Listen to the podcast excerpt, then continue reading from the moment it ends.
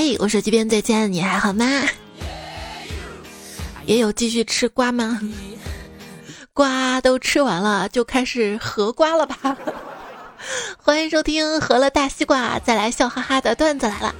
我是有一种孤独叫都在讨论如何合瓜的时候，来了一句什么瓜的主播彩彩，感觉没有朋友就是这样，连游戏链接都没人分享。哼，幼稚一定不好玩，还这么安慰自己。刚开始有这么好玩吗？现在 真好玩。一个疑问，我是最后一个知道合成大西瓜还能通过旋转屏幕动起来的吗？合了一天的西瓜，看到电视里两个人抱在一起，差点以为要变成一个了呢。一九二一的人。一百年后，人类一定会进化出非常聪明的大脑，每个人都知识渊博。二零二一年的人玩了一天了，还没合成一个大瓜，烦死了！真是搞不懂，我都这么菜了，怎么还不是你的菜？那你可以是我的瓜呀，我们抱在一起合个大的吧。最近的娱乐圈也可以概括为合成大西瓜。别人吃了娱乐圈的瓜之后呢，哎，有了灵感，做了个游戏开发，一天入账几万。你吃个瓜浪费好几天时间，合个西瓜又浪费好几天时间。你看这段时间是不是被你虚度光阴了？嗯，我就是虚度光阴第一人，每天都是正事儿没干，一整天都在反复切入切出 APP，不断点击刷新，一次浪费时间。最近一段时间，你会发现啊，大家朋友圈跟微博都更新的多了一些，即便是那些万年不发的人也开始冒泡了。为什么呢？仔细想，为什么啊？年底了，啥正事儿不想干了？有没有发现这段时间特别无心工作？就像我吧，就每天就想研究点啥好吃的嘞，做点啥呢？然后再叫上家人一起来吃一顿，就特别满足。后来想想，以前农耕时期的人们是不是快过年也都这样呀？不怎么工作，天天研究好吃的，然后大家就聚在一起吃吃吃吃吃。估计这个基因刻在了骨子里。反复提醒自己，今天不能这样了。你还是个有工作的人啊！哦，不好意思。说当代年轻人的现状之一就是把手头不想做的事情抛在一边，然后抱怨自己无事可做。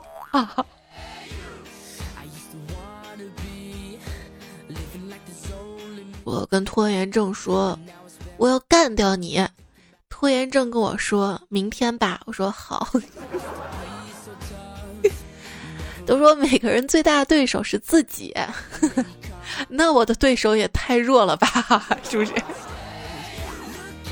其实每个人都有大把的时光可以浪费，如果能坦然浪费在美好的事物上，以及能够坦然浪费在放松上，至少不要因为拖延低效而对自己进行猛烈的人身攻击，这也一种心理能力，是吧？又又又继续安慰自己，是吧？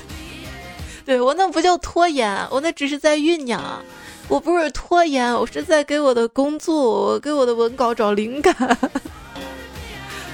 灵感一来，我工作就快了；不是灵感一来，你工作快了；是死期一来，你工作快了。我说你之前。豆瓣九点四分英剧《黑镜》的编剧，就是他就收到很多邮件嘛，都是问他说：“哎，你怎么写出这么多好的剧本啊？”他回复大家都说：“不要谈什么天分运气，你需要的是一个截稿日以及一个不交稿就能打爆你狗头的人，然后你就会被自己的才华吓到。”别人玩极限挑战都是跳伞、蹦极、攀岩、冲浪，我玩极限挑战就是工作拖延到死期。那天还看到一句话，说人所有的拖沓都代表他并非真正热爱我。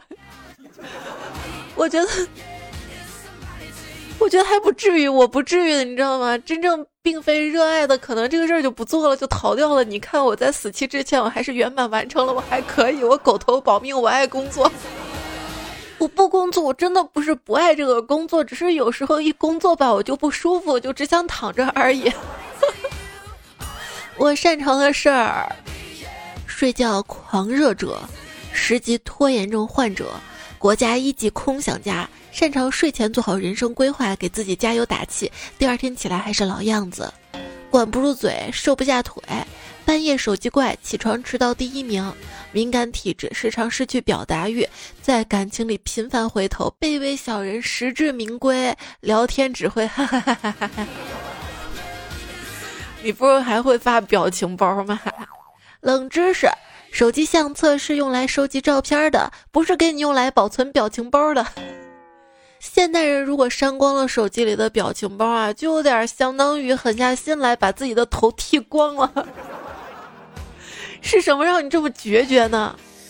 就那些表情包曾经都对他用过，我要是再用的话，就会想起他。以前我已剪断我的发，剪断了牵挂，现在都删了，都删了。就现代人有情绪的表现。换头像，换封面，清空动态，设朋友圈权限，换个签名，一定要丧，删人，拉黑，不回消息。想想没网络的时候不开心，不也这么封闭自己的吗？不想主动找别人说话，别人找我说话吧，我又反应很冷淡，然后别人不找我说话了，我又特别希望别人找我说话，真的是一个死循环呀。QQ 常年也没人找我聊天儿。无聊啊，我就把头像换成了个特别性感的美女照。好几天了，终于有几个好友找我聊天了，问我你的号是不是被盗了？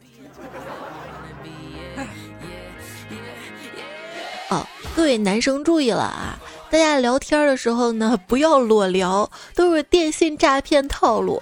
这是二十七号江宁公安在线发的，具体怎么样一个诈骗套路呢？诶，加了一个美女啊。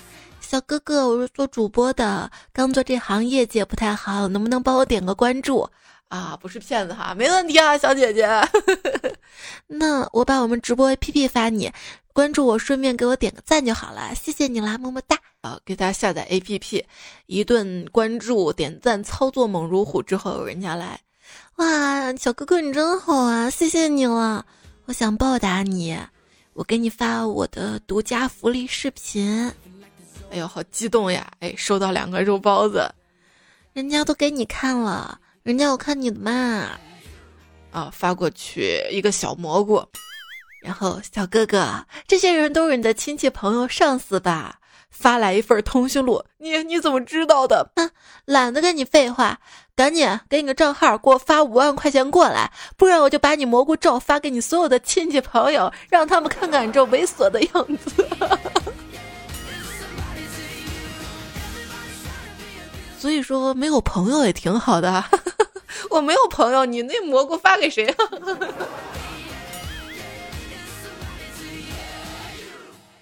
给大家推荐一款社交软件，朋友们都在玩，我玩了好久，也有百来多人了，但是就是没有一个人理我的，很安静、很舒服的一款 A P P，叫微信。哎，你有事儿给我发微信啊！大事儿帮不了，小事儿不想帮，但是你记住了啊，有事儿一定要给我发微信。来，帮我砍一刀吧！两个问题：真的有人成功从拼多多砍一刀那个模式中成功免费拿走那个商品吗？第二个问题：成功以后还有朋友吗？遇到这样的朋友怎么拒绝呢？就是说，当你不好意思拒绝别人的时候，想想别人怎么好意思为难你哈。就特别佩服可以在朋友圈一天发十几个广告，跟一口气甩七八条日常的人。本社恐，连让朋友帮我抢个火车票都恨不得连说三十次谢谢，并保证半年内绝对不会再发。如果你需要帮帮任何的忙，我都会帮你的。不好意思，就拐过去了，那就继续拐着哈。社交平台对我来说是个大广场，我害怕自己声入文纳的话都会打扰到别人。但有些人声如惊雷，完了之后还拍拍喇叭抱怨这玩意儿怎么不响呀？我 我作为一名社恐，希望买到这种春联儿，上联儿快递放这里，下联儿外卖放那里，横批别按门铃。有事儿勿找，没事儿勿扰。胖虎呢，把他的 QQ 签名改成了“我爱你老婆”，于是就有很多朋友就问啊，你是不是陷入热恋了？但是我们熟悉他的朋友就知道，他一定是被盗号了。嗯，放火焰是不是被盗号了？他说其实不是的，我就是空格打错了位置，然后把 QQ 签名打成了“我爱你老婆”之后，我们说就这货没错了，上去揍吧。我跟普通人的区别就是，我发现我没有一个可以截好笑聊天记录的朋友。嗯，一定是我的朋友们都不争气。虚假的朋友，每句话都认真斟酌回复，认真发告别语，即使不知道说什么，也会尬聊，发发表情，再结束聊天。真正的朋友，突然消失，突然出现，无缝连接，开启新话题，或者各说各的，也不会尴尬。直到一个人发三四条，另外一个人不回了，好吧，我知道了，你在忙，结束聊天。真正的好友就是跟你聊天，可以随意试试新的表情包，即使词不达意，也不怕被误解。至今觉得微信还比较好的一个功能就是没有已读这个功能，就有些聊天软件它非要有个已读这个功能。如果它非要有这个功能的话，建议再推出已读已读功能，就让对方知道我已经看到了你的已读了，然后再已读已读已读，两个人也不用说啥了，彼此感情通过这个交流清楚了，这个叫以毒攻毒吗？内向的坏处是，那些我讨厌的人以为我不想理他们；更坏的坏处是，那些我讨厌的人以为我只是内向而已。最绝望的瞬间就是，当全桌只剩你一个人还没有敬酒的时候。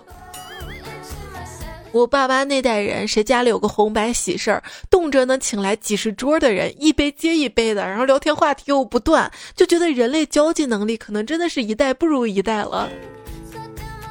不，有些那不是交际能力，那是为了能够。在一个大环境下，或者在一个厂区啊这种小环境下能够生存下去，不得不有的那种交际能力，它可能还叫伪装能力。因为如果你不伪装的特别能交际，别人就会说你这个人怎么这么毒？哎，你这个人怎么这么不合群？然后有些人会跟社恐患者说你太闷了，哎，你多说说话呀。其实这叫社交骚扰。为什么说是骚扰呢？因为你说这些话让我不舒服了呀。这就像是你对一个没有头发的人说你太秃了，你多长点头发一样啊。请大家有点自觉，不要社交骚扰别人哈。时代不一样了，有些人就像乌云，他们一滚蛋就能够让人拥有美好的一天。自从把有些人加到了黑名单，心不疼了，眼不酸了，整个人就有精神了，别提多高兴了。这个要看是谁吧，就有些人，你明知道他很在乎你，就因为他一两句话惹了你，你就把他拉黑了。这个时候其实内心不会特别舒坦，应该是忐忑不安的。哎呀，已经拉黑半天了，他应该发现我拉黑他了吧？他会不会不高兴呀？他发现怎么不给我打电话呀？算了，他的话也没那么过分，要不拉回来吧？哎呀，有点孤独了，拉回来吧，拉回来吧。这才知道，这辈子你遇到一个很好的人，最高级的形容词已经不是上辈子拯救了全村、拯救了地球、拯救了银河系，而是你大概是倒了十辈子霉才换来这辈子好运吧。有一种朋友叫鲸鱼式朋友，平时见不着个人影儿，偶尔冒泡，但是在你心里的分量是特别特别大的。近朱者赤，近墨者黑。如果身边人都很努力，我会跟着一起努力；如果身边人都很丧，我会跟着一块丧；如果身边人都很有钱，那我就会跟着蹭吃蹭喝。对我对朋友的期望，不希望他们对我错付，希望他们为我代付。新认识了个朋友，感觉跟他聊的特别来。都在一起坐了四个小时了，他都还没有起身先买单的意思。对，这是以前说过一个段子嘛。就是说到买单啊，你会发现，自助点餐、自助结账，这些都是来自天堂的礼物呀。对于一个内向的人来说，说不爱社交的人，是不是骑上我心爱的小摩托就好了呢？就我瞅好多视频里的人，看着不怎么活泼，一骑上摩托四处跟人摆手呢。那不是因为他骑上摩托就好了，那是因为骑摩托会戴头盔，对吧？戴上头盔之后，别人就看不到他的脸了呀，他就可以自由的做自己了呀。而且你会发现，这一年我们习惯了出门戴口罩之后，渐渐的都不用低头走路了。你会发现，戴上口罩被人认出来的几率就小了呢。不是说七年人身上所有细胞都会更新一遍吗？那如果说你遇到一个超过七年没有见面的朋友，别忘了他身上所有的细胞都已经被替换掉了，他已经是一个全新的不一样的人了。你不必再跟他打招呼哈。也许你认出别人，别人还不认识你呢。你看，哎，我都胖成这个样了，我自己都快不认识自己了。今天我公众号不是还发了一张图嘛？就讲微博上面外国的一个女子，她发现她老公的手机里面有她老公跟别的女子一起旅行的照片儿那能行啊？有小三了，一气之下把老公给砍伤了。我心想，她这么彪悍，老公还敢找小三儿啊？老公忍痛向她解释说：“老婆，那是结婚前的你呀，我胖的自己都不认识自己了。”我现在想想，你跟你七年前的自己还一样吗？见识啊，三观呀，环境可能都有大的变化吧。我现在在想，七年前的自己，那个时候我居然节目里还天真的以为我能交到五道口三套房的朋友。有五道口三套房的人听了你的节目，都跟你躲得远远的吧，生怕你沾了他什么。哎，那有没有可能就是曾经在超市有熟人看到你之后，为了避免跟你相遇而改走了另外一条路，而你对此事完全没有察觉？看到不认识的猫喵，看到不认识的狗汪汪汪汪汪，看到认识的人假装没看到，快步走过，等到被对方看到才打招呼。中午去超市，有只小狗一路跟着我。我到了超市门口，保安拦住不让我进去，说不允许宠物进入超市。更奈何我没有牵狗绳。我说怎么不是我家的狗呀？我不认识啊，它就跟着我。保安大哥说不认识这狗怎么跟你那么亲呢？这么可爱狗狗你都狠心断绝关系，我看你也不是什么好人，你别进去了。然后，然后我现在正蹲在超市门口跟保安四目相对。为啥四目相对啊？因为我解释没用啊！扎实多年黄飞鸿就留言说：“我觉得人跟人沟通有时候一点用都没有，讲出来就跟你心里想的已经有点不一样了，别人听到耳朵里又变成另外一种味道，讲来讲去反而会造成误会。我不知道被误解是不是表达者的宿命，但我肯定的知道，去误解那就是抬杠者的使命啊！” 长大之后才明白，不是谁闹得越凶，谁哭声越大，谁就更有理，好吗？沟通最有效的办法，其实还是不带情绪的把这件事的事实讲出来，讲清楚。你不讲清楚，别人怎么能理解你呢？谁也不是你肚子里的蛔虫，是吧？我们知道，有文凭不一定有水平，有职称不一定能称职，有资历不一定有能力。但我们可能不知道，有智商不一定有智慧，有知识不一定有思想，有文化不一定有教养，有见解不一定有见识。杠精那个，他不叫见解，不叫思想，好吧？大家都是第一次做人，为什么有人那么喜欢教其他人做人？不过我们反着想啊，既然知道了有人就是喜欢教其他人做人，那么我们可以用这个办法来讨好别人啊。就是说，跟中年人拉近距离，一个最好的办法就是请教他一些问题，让他给你讲道理。当你觉得一个很厉害的人开始单纯、冒傻气、低落时，那一定是把你当朋友了。这个世界没有那么强大的人，如果有，是多么厚的伪装啊！据说每个人都有一位这样的朋友，你的人生中没有一个活得不如你的朋友，就好像是你们做朋友的潜在原因，他们自己都不知道能给你这样的安慰。就当你回到家心累时候，说我的人生真的，嗯，脏话。那这位朋友正巧跟你打了招呼，你就马上心里平衡了，心说，不过我总是过得比他好一点儿。想想有没有？如果你没有这样的朋友，嗯，你就是那个朋友。我得去反思一下自己了。教大家一个能让生活快乐起来的秘籍，两个字儿：算了。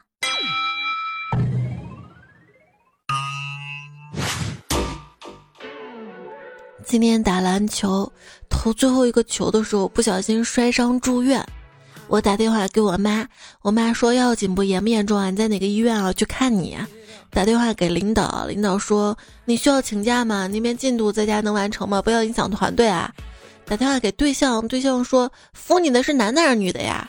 打电话给我最好的兄弟，他在电话那头沉默了一分钟，然后问球进了吗？昨天有个朋友惹我生气，我就骂了他一句，他就说切就知道骂人是吧？有本事你咬我啊，你咬我啊，咬我啊！然后。我那么机智的就回了一句：“我不吃屎。”小时候我们通过朋友发展新的兴趣，长大之后会发现，我们通过兴趣认识新的朋友。年少时的一大痛苦就是你的最好的朋友的最好的朋友他不是你。长大之后才明白，电影里面最不现实的部分就是主角们牢固的友谊。每个人的朋友都不多的，如果你觉得自己朋友贼多贼多，那你就是对朋友的定义出了错。朋友在一起呢，不是吃吃喝喝的，也不是在一起就只是天天腻在一起，这个就是朋友。是不是朋友的一个判断标准，就是对方给你个建议的时候，你是想认真的听，还是只想回去干你屁事儿推荐给大家？很多时候我会难过、会委屈的主要原因就是我不舍得那样对他们，但他们却舍得那样对待我。千万不能帮别人怼人，关系再亲密的朋友也不能，因为你根本不知道，在你帮忙怼完之后，你的朋友会不会一转眼又跟那个人和好了，而你还在那个人的黑名单里。允许世界上有不喜欢你的人，也要允许你的朋友有不喜欢你的地方，还要允许朋友是可以离开的。两个人之间的感情就像织毛衣，建立的时候一针一线，小心而漫长；拆除的时候只要轻轻一拉。一个词儿，刺猬人。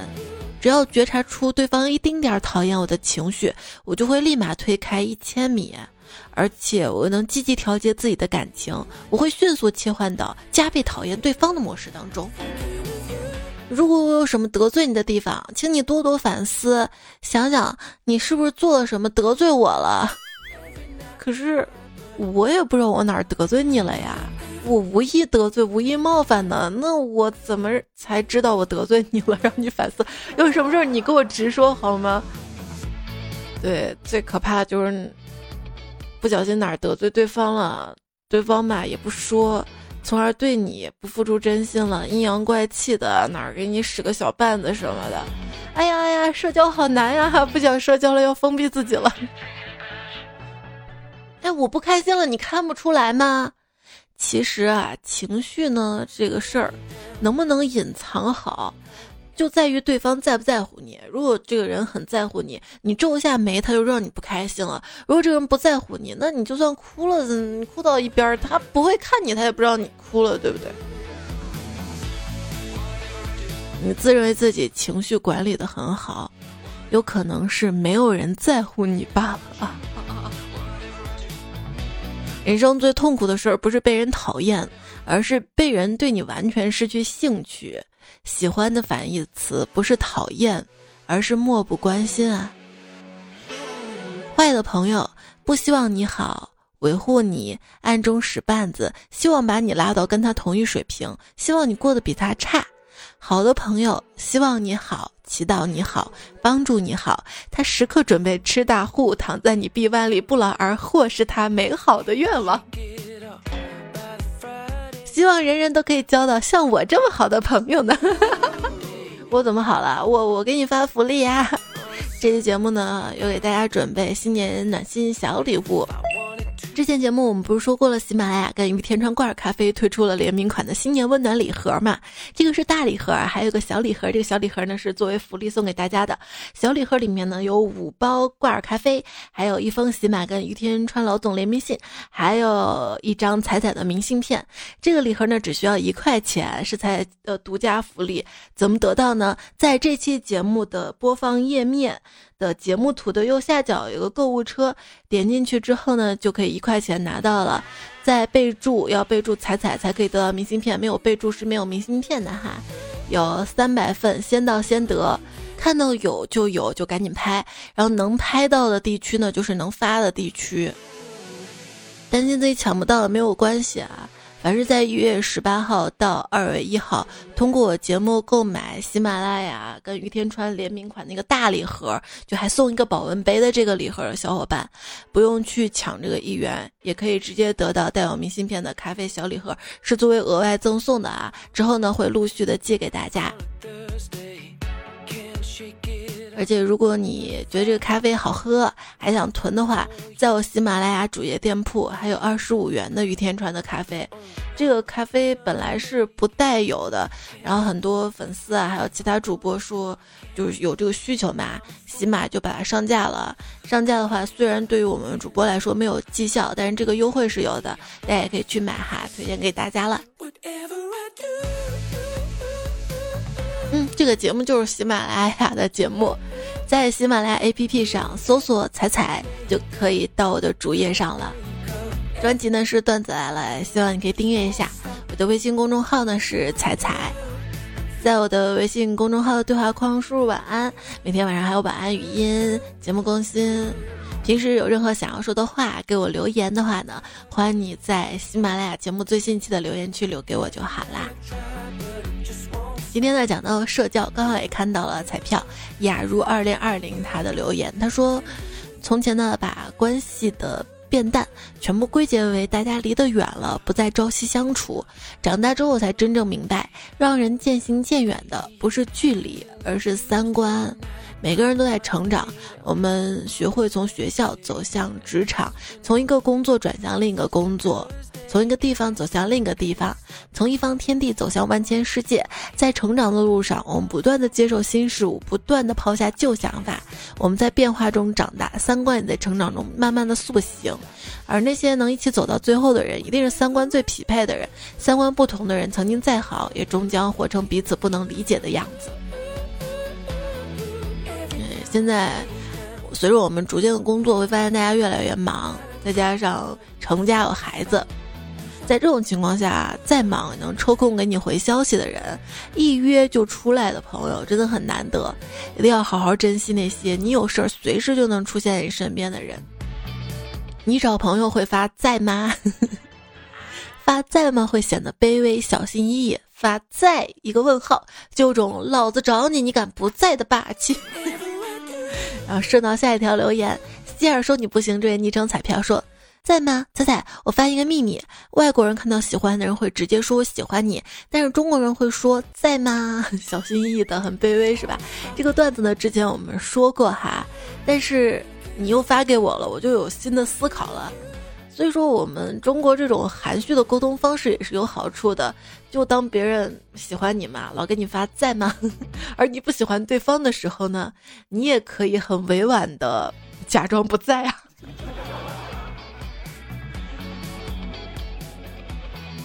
下次委婉点呢，其实就是星期八，改天其实就是三十二号，以后就是十三月，有时间就是二十五点。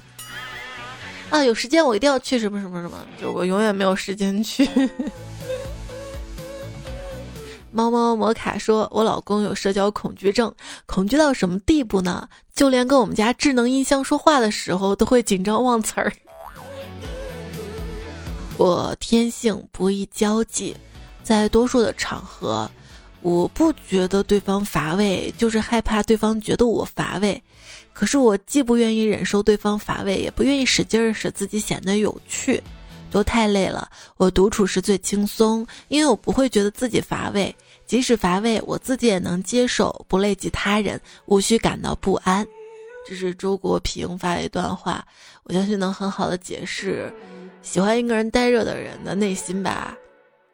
人和人呢要保留适当的界限感，关系再好都不能失去该有的分寸跟尊重。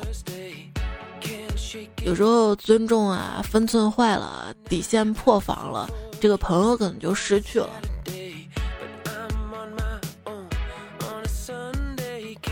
何森宝说。我发现一件事儿啊，有时候公众媒体为了让发言不具有冒犯性，就发明一些特别委婉的说法，以求尽可能的温和和礼貌。有时候太委婉了，反而显出一股阴阳怪气的劲儿来。比如刚才我就看到一个说法，说“胖子”这个词儿吧有冒犯性，不好。换一种说法叫“水平方向上面临挑战的人”。我一听差点笑出来，心想这个反而显得在刻意的调侃戏谑啊。我就寻思。比如说，穷人也可以换委婉的说法，叫在清点个人财产时方便快捷的人；瘦子在衣服用料上节能环保的人；路痴在辨别方向时有个人主见的人；谢顶者在剧烈运动时头部散热具有相对优势的人；摇不上号而骑共享单车的人；利用健康生物能出行的绿色先锋人士。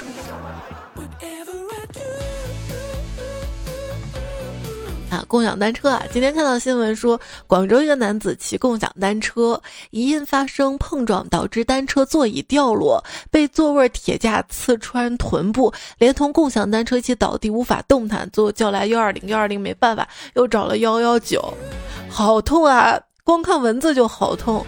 这也提醒大家吧，因为现在有些共享单车它那个座位已经不稳了嘛，大家骑车之前先检查一下哈。进击的二帮主说：“妃子侍寝打一明星，就最近那个瓜特别大的明星是吧？”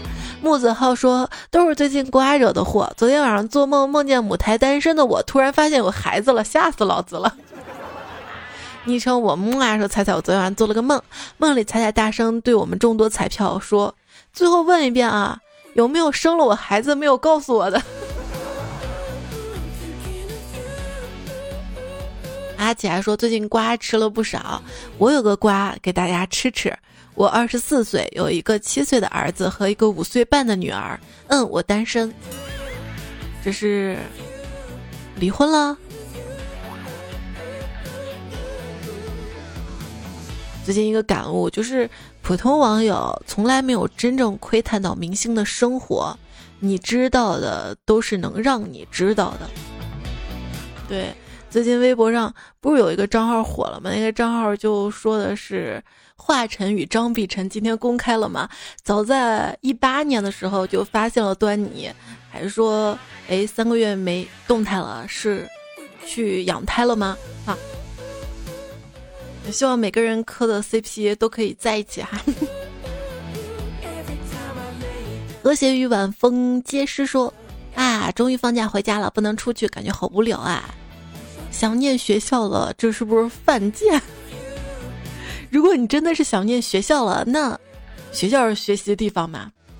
那在家学习也是一样的，好好学习。最近还有一个热搜是衡水二中学生反映，学校寒假期间要求高一学生早五晚十学习，开摄像头监控。太辛苦了，早五晚十的学习。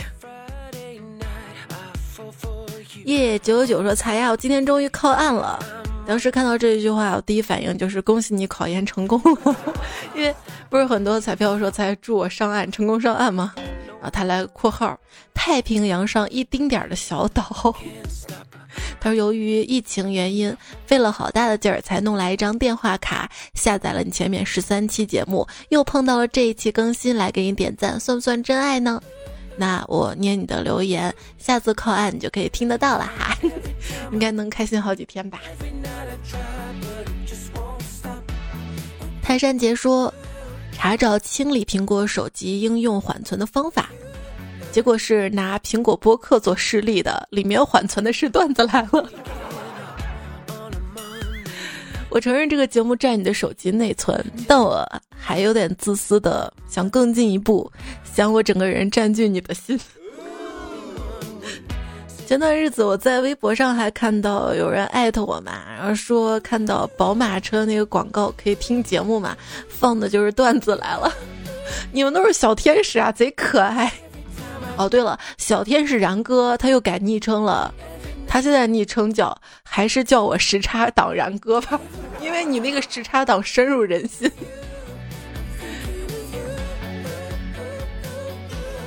雨中我独自等待，说为什么有些人要经常改昵称？是怕我们记住你吗？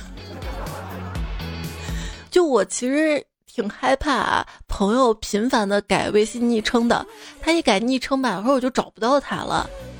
现在习惯性的认识一个人，把他的昵称固定住，直接备注上。你再改任你改，你在我心里永远都是之前那个你。徐徐清风拂面过，说：“我喜欢你，就像风行万里不知归期，就像彩彩唱歌措手不及。”日照香炉生紫烟说：“彩彩呀，我本来是在品尝失恋的滋味的，你一唱歌给弄没了，你陪我，是不是我的歌声让你感觉又恋爱了？那不是恋爱，是彩彩你脸呢？”死贴不说，彩彩，你的歌声太魔性了吧？魔性这个词儿好久没听到了。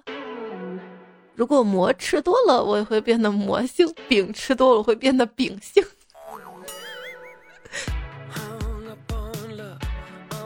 刘二狗说咋啦？我打开了十里铺歌王新年礼包了吗？十里铺歌王新年礼包没有哈，喜马拉雅于天川的联名礼盒是有的哈。龙哥说：“彩彩说的对，音乐呢是有记忆的。你在某个时段里听了一段好听的歌曲，等再听这首歌的时候，就会回忆起那段时光。那我希望以后你一旦听到笑话，就能想到我哟。”彩彩的彩票，这昵称彩票说：“这叫重低音版本的彩彩，这叫情商高。”情商低呢？场河边儿彩彩这位昵称彩票说：“又轮到鼻音彩上班了。上班对，至少我带病有好好工作，有坚持岗位，所以值不值得你给我点节目右下角那个赞？谢谢了。随着我身体的逐渐好转，等我鼻腔里的鼻涕逐步的全部排出体外之后，我又会活过来的哈。然后看到啦。”风捕快说：“有的人说英语是伦敦腔，而彩彩说英语是隆咚腔。”车吉龙说：“彩彩重新更新之后，一期节目两种体验，就像一次更两期节目似的。对我自己都觉得我那个鼻音太重了，我都听不下去了，我就重新录了一遍，结果发现重录的还是哑的。”疯疯子说：“才感冒录节目，就像女朋友或亲爱的人生病了，你在陪着他，他还跟你聊天儿，更加的温暖人心。嗯，高情商。”六米说：“难怪听了几天之后，突然发现内容细节有点不一样。原来彩彩重新录了呀，文稿微调，语调变得欢乐点了呢。主要是第二遍顺了，然后可以随意加情绪进来了。”笑良斋说：“彩彩，你又半夜更新啦！我看到时候已经是五个小时之后了，那也算是早的，说明起得早哈。”他说：“我们这儿的孩子昨天都突然放假了，没有考试，没有任何预警。哇，这不是我小时候幻想的事情吗？不要期末考试，早点放假，突然都实现了。而且我这边也是，小朋友突然放假，所有培训班都停了。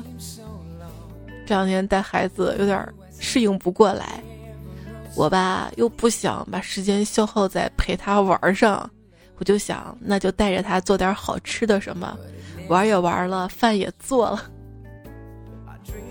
还有这位彩票，他说养孩子好矛盾啊，有时候希望孩子开开心心、健健康康的就好了，不要那么辛苦去学习；有的时候又好希望他可以努力学习，将来有所成就。就希望他学习好了有成就，不会像我们这么辛苦吗。刚好今天还看到一段话，给你分享，来自于风中的厂长，他说很多高收入的人焦虑是真焦虑，不是凡尔赛。一边骂一边乖乖买高价房，给孩子报 N 个培训班，不买过几年就会被人拉开差距。这些人成不了土豪，所谓高收入也就是靠一路拼过来的。如果让他们去跟差的比，自然不会焦虑，但这是。一个因果关系是焦虑使他们拥有现在的生活，我也是其中一员。我家里没有矿，关注我大多数人都是普普通通正在奋斗的人。我也尊重那些放弃努力躺平享受的人，以及那些不结婚不生娃的人。作为一种活法，没什么不好的。毕竟不是所有努力都有回报的。现在这个内卷社会，拼过头身体出问题一场空的也越来越多。说来说去，每个人都有自己的活法。你不身在其中，看不到他的无奈。是啊，在这个社会大的结构当中，每个人所站的位置是不一样的，因为位置不一样，所看的角度不一样，理解到这个世界是不一样的。每个人只能在自己的认知水准基础上去思考，那么思考也不一样，对一件事情看法不一样，很正常。所以在网上没必要跟一些杠精争吵，也许在网上相对公平的环境你们能遇见，现实当中因为你们所在的位置不一样，可能碰面都很难得。这种人你没办法跟他成为朋友的，那就不要去接触了。还是之前那句话说，当你跟一条狗辩论，即便赢了，狗也会自豪，为啥？因为它吸引到人的注意了呀。昵称有病就去治。说，听到节目说到了“传宗接代”这个词儿，巧了。今天我还在想这个问题。早上跟同事聊天儿，我说我想学好多东西，想弹琴、画画、英语。可是，在生了孩子之后，这些通通变成了梦想，没有时间，没有精力。当然，更多是没有钱。这些时间、精力和钱，通通用到孩子身上去了。同事答复我说：“你应该学有用的东西，不该学这些虚的东西。”后来我想，他们那个有用指的是什么呀？指的是做家务吧？指的是辅导孩子功课吧？指的是无私奉献吧？孩子的人生，人生，我的人生就不是人生了吗？如果有下辈子，我不想活得这么有用，我只想活得有趣。但是现在有了孩子，责任就不一样了呗。但是你想学这些东西，你可以跟孩子一起学呀。弹钢琴、画画、英语，我我觉得完全可以的哈。我会发现，现在小朋友学的英语跟我当年学的英语很多词儿是不一样，他们有很多新的词汇嘛。所以有时候我会说：“宝贝，你把它学会了，你教妈妈，他就会真的很认真学去教我的。”而且你会发现，他教我是一个好老师。有时候我教他特别严格，说不出来我就会生气。他教我，我说不出来，他不会生气的，他反而会提醒我。所以我发现，能从孩子身上学到好多闪光点、天使那一面。以后我会思考，我是不是也对他有点过于严厉了？我应该更对他温柔一点。之前不是还有个视频嘛，说让家长跟孩子互相打分，家长对孩子打分都。不可能是一百分，都是九十多分啊！希望他不要骄傲呀，他还有哪儿需要进步呀？但所有孩子给自己父母打分都是一百分，都是说自己的爸爸妈妈世界上最好的，这也是值得我们反思的。在孩子的眼中，他的世界可能就那么大，我们就是占他世界一大部分，我们就很好，我们被他珍惜着，这不是也是一种幸福吗？昵称蔡家的猫头鹰说：“听了六年了，第一次评论，一直默默的听，也是沉得住气的你哈。”他说：“开车听，躺着听，早起听。之前想着评论来着，每次看评论人太多了，觉得你看不到就不发了，一期没少过。我这里就想说，对那些默默听节目的人，代表他们说，我害怕你哪天因为生活。”突然辞职就再也听不到了，最怕失去杳无音信，希望我才坚持下去呀。你知道我之前也是听众听别的主播做节目，有些主播确实会突然就离开了，那种感觉很心痛，感觉生活失去了一大部分的色彩。因为在我人生很暗淡的时候，是广播给了我颜色，我特别清楚声音啊，一个节目，一个陪伴，带给一个人的力量。所以我既然体会过，我就不会轻易的去说放弃吧。新年歌还说了，这个世界上无所谓幸福与不幸。只有一种状况和另一种状况比较，如此而已。只有体验过极度不幸的人，才能够品尝到极度的幸福；只有下过死的决心的人，才能懂得活的是多快乐。人类的智慧都包含在这五个字里面：等待和希望。对，之前马东有档节目，当时有人问，心里面有很多苦的人。得需要多少甜才能填满啊？马东回答说：“心里面有很多苦的人，一丝甜就能填满。”让人觉得啊，是的。爱情当中最大的甜，是那一丝丝的希望，而最大的苦，莫过于一次又一次的失望。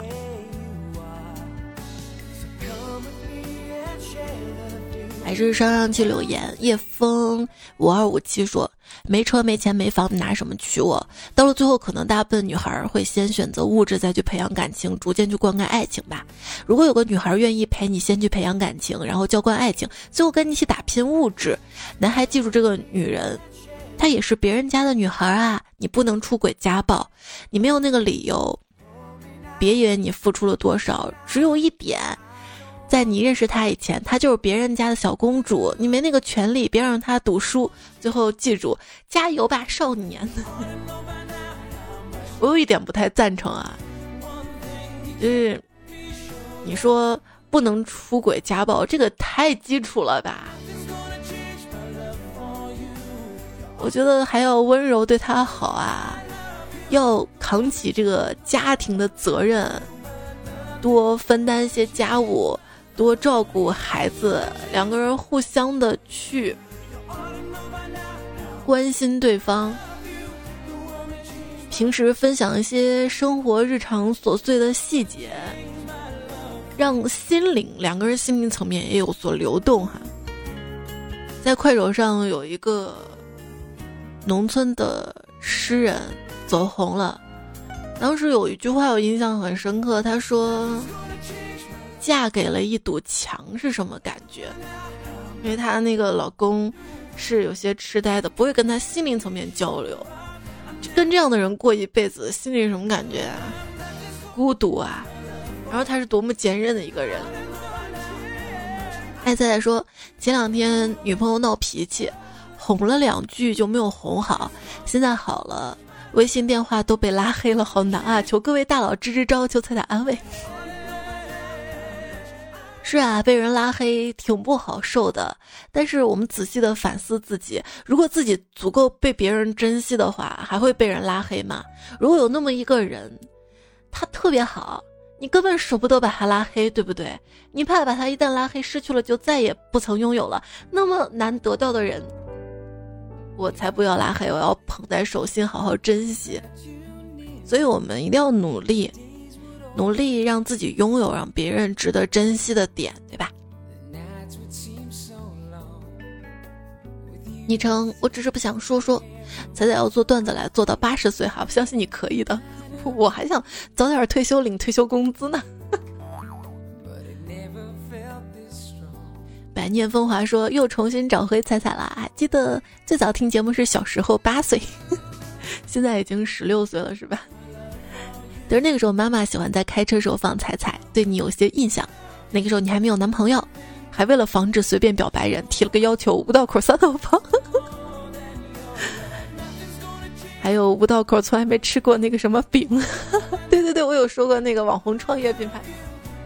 然后后来妈妈没有放了，我也没有听了。现在下载喜马拉雅，被朋友推荐段子来了，一听熟悉的声音，还是彩彩呀，好开心，再一次相遇了。我也很激动啊！你都长大了，还好没老。昵称菜家隔壁小朋友说，从苹果五播客听到现在，一直都是水军祝彩彩段友新春快乐。水军你好，我特别需要水军的，因为五行缺水哈。